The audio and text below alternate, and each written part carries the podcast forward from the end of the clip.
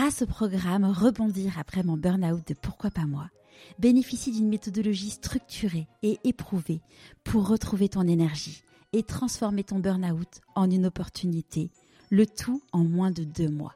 Pour en savoir plus, rendez-vous dans les notes de l'épisode. Cet arc-en-ciel dans le cœur que, j'ai eu envie de le, transmettre et puis de, euh, de montrer que c'est possible en fait, de montrer que c'est possible. Et, d'ailleurs, c'était assez intéressant tout à l'heure, tu disais que euh, en fait, le, ça t'aidait toi, mais ça aidait les autres. Et c'est justement ça, en fait, quand on est à sa place, quand on est euh, dans, euh, dans sa raison d'être, c'est justement le, croisement où ça va se faire, on, ça va faire appel à nos talents, ça va faire appel à qui on est, et en parallèle de ça, ça va aider les autres. Et c'est vraiment cette, ouais, c'est être à sa place. Et alors ça, je, je, je, je pense que c'est quand on a on est à sa place quand on a trouvé son verbe de vie. Mm. Euh, J'avais lu un, jour un article sur, sur, sur le verbe de vie, sur l'orientation, en disant, faudrait pas dire aux jeunes euh, qu'est-ce que tu veux faire plus tard, faudrait leur demander quel est ton verbe de vie. Et, euh, et moi, j'ai trouvé le mien euh, il n'y a pas très longtemps, hein, vers, je sais pas, ben, il y a quelques années, et je me suis dit, mon verbe de vie, c'est prendre soin.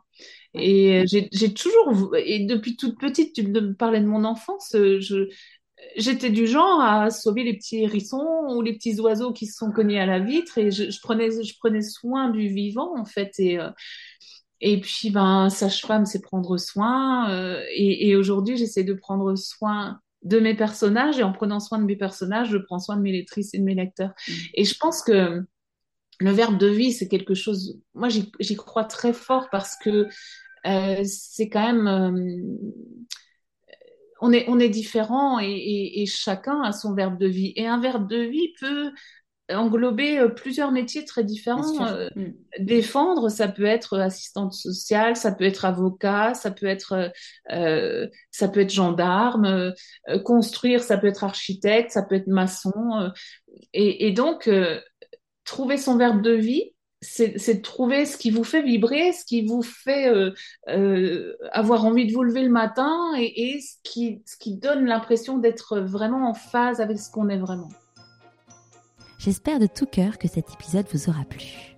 Si c'est le cas, je vous invite à vous abonner sur votre plateforme d'écoute préférée et mettre 5 étoiles et un commentaire sur Apple Podcast. Pour moi, c'est énorme. Pour continuer à suivre les aventures de mon invité, et recevoir des conseils pour écouter votre petite voix, inscrivez-vous à la newsletter et suivez Pourquoi pas moi sur Instagram. Vous avez tous les liens dans les notes de l'épisode.